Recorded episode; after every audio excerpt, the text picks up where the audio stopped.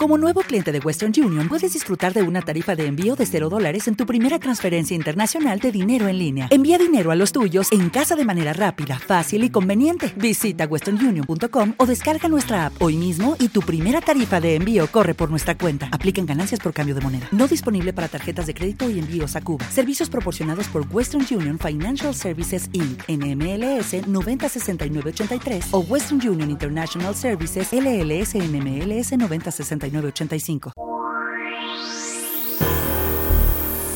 Sumérgete con nosotros en un viaje apasionante para descubrir el impacto del cristianismo en el arte. Esto es Huellas. Cuando hablamos de renacimiento hablamos también de un periodo de muchos cambios. El arte refleja mucho de lo que ocurre en el mundo y vamos a analizar las características del arte renacentista. Acompáñanos. Aquí estamos una vez más en el programa Huellas, donde exploramos el impacto del cristianismo en el arte. Y en este caso hablamos una vez más con el pintor Miguel Ángel Ollarvide y dialogamos sobre las características del Renacimiento. Bienvenido Miguel Ángel. La pintura del Renacimiento se centra más en la técnica que en la iconografía, aunque hay aspectos a tener en cuenta. ¿Cómo es la temática del arte de este periodo? ¿Cuáles son los elementos temáticos más destacados? Quizá los artistas más conocidos eh, del, de la época de los, del 1500, de que ya se llama el Quinquecento, es decir, sería el siglo XVI, son mm, los más conocidos Leonardo da Vinci, Miguel Ángel Buonarroti y, y, Rafael, Rafael Santio. Son los más conocidos y populares y son una buena referencia para hablar de la temática y para hablar de sus eh, eh, planteamientos estéticos y planteamientos artísticos. Eh, sus vidas y su obra se conjuga, en, estas vidas se conjuga todo, todo el espíritu del Renacimiento. estos pintores fueron desarrollando al amparo de los grandes mecenas, como hemos, habíamos citado, especialmente Lorenzo el Magnífico. habían desarrollado el, eh, un arte cristiano más o menos fiel al Evangelio, en el sentido ilustrativo. Es decir, eh, nosotros cuando vemos pinturas de, Leonardo, de Miguel Ángel, esculturas o pinturas de Rafael, enseguida vemos temas, temas eh, evangélicos, temas tradicionales de la tradición cristiana. Sin embargo, mm, en la mayoría de los casos tienen un sentido exclusivamente ilustrativo. Eh, ya que se percibe sin duda un, escaso compromiso eh, personal. ¿no? Tratan las escenas evangélicas más como excusas temáticas, como para poner en práctica sus nuevos planteamientos estéticos y temáticos. Eh, es decir, son artistas que están entusiasmados con una nueva manera de trabajar, con una nueva concepción estética y con un nuevo objetivo también en cuanto a la narrativa. Entonces ven en, las historias de la Biblia, en las historias tradicionales de evangélicas, una excusa para desarrollar todo este tipo de arte, pero no hay un especial compromiso eh, de fe como podía haber en otras épocas eh, de la historia.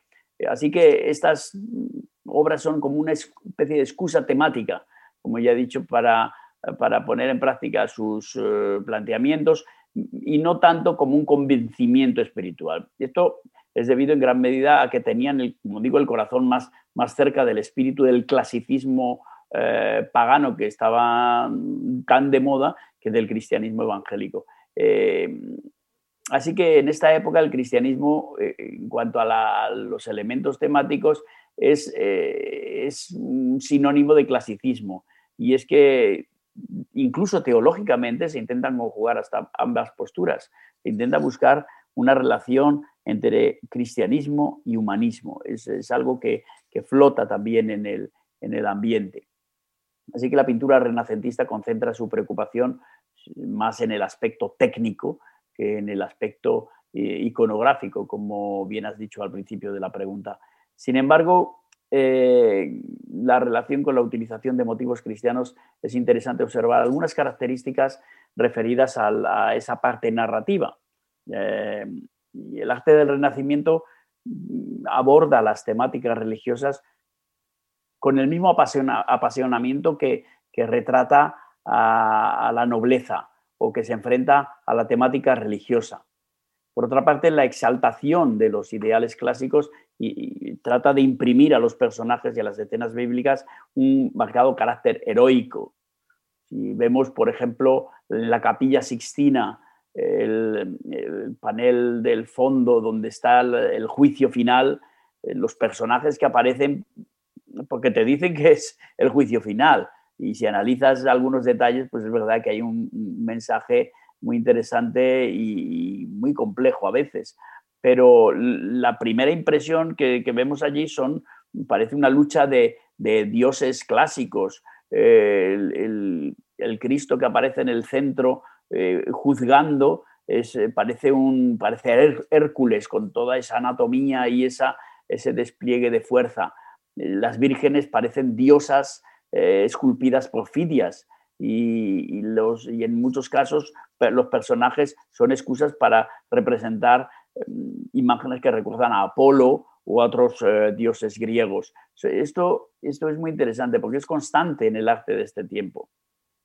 Así que eh, es una de las características de la temática, es, es darla, mm, sustituir de alguna forma la iconografía tradicional de los eh, cuadros religiosos por unos personajes que parecen más eh, dioses griegos o personajes mitológicos que personajes que nosotros podamos imaginar asociados al relato evangélico. Eh, este tipo de representación idealizada elimina completamente, es otro detalle que a mí me llama mucho la atención y que cualquiera que lo vea con detalle se da cuenta, es que se elimina completamente el, indicio de dolor.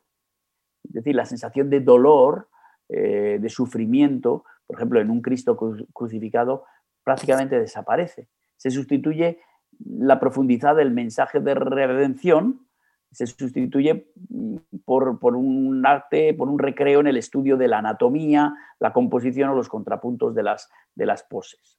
Es, interesante también ver esto en algunos casos. A mí también me, hace mucho pensar, por ejemplo, cuando veo la piedad de Miguel Ángel, que es algo, una escultura que hizo cuando era joven, con 23 años, que está cargada de, sensibilidad, de emoción, de profundidades. Es una escultura que, realmente no te deja insensible, maravillosa, maravillosa, eh, se puede ver allí en el Vaticano, cómo contrasta con sus obras posteriores, mucho más expresionistas, más sin ese contenido profundo, sensible, espiritual, convirtiéndose en algo que sí, con un gran contenido, pero con una fuerza eh, tremenda, tremenda. Parece como que abandona esa, esa sensibilidad fina de sus obras eh, iniciales por, una fuerza potente y poderosa que a mí personalmente no, no, asocio ni me transmite con el no me transmite mucho el mensaje, el mensaje cristiano, pero son admirables sin lugar a dudas desde el punto de vista artístico. Hay otra, otra mm, detalle también en cuanto a la temática que es que caracteriza las obras del Renacimiento, que es lo que se llama el ayornamiento.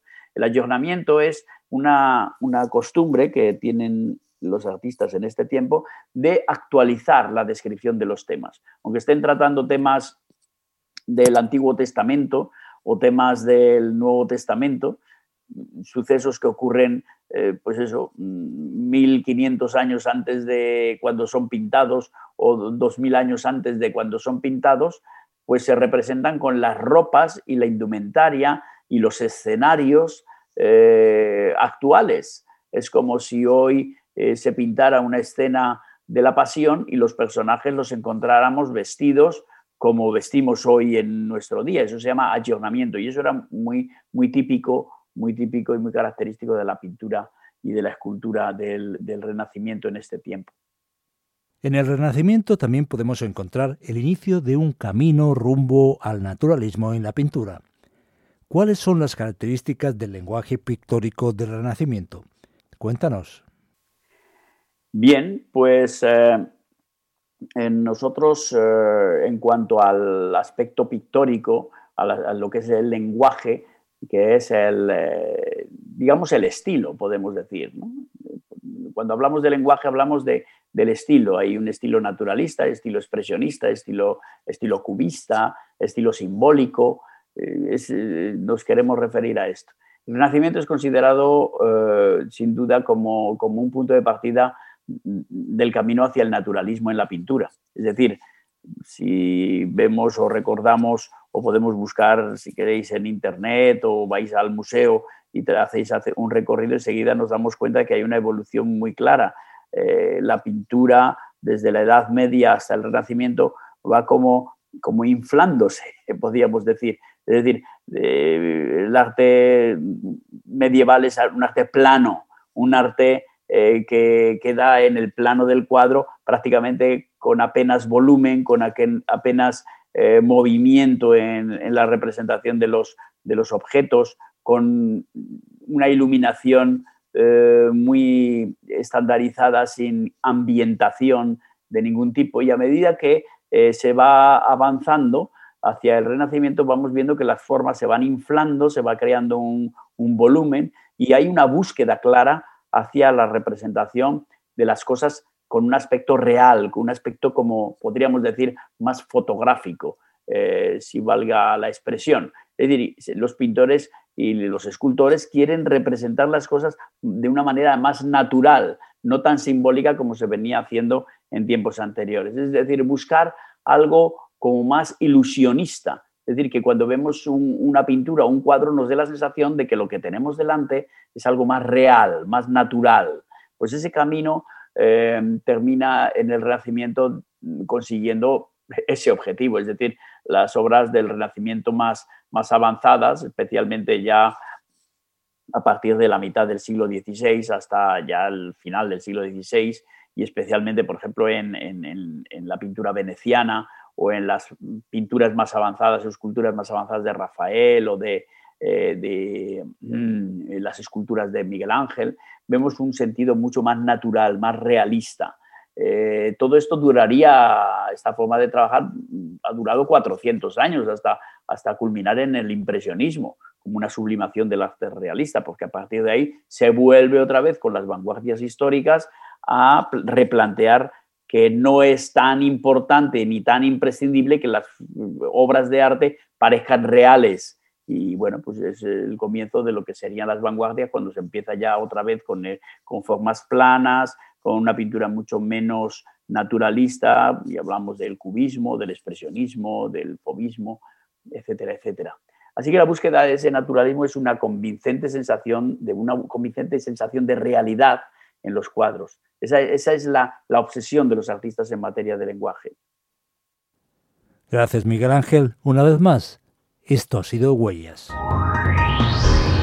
Has escuchado Huellas un programa producido por Radio Encuentro en colaboración con el Consejo Evangélico de Madrid.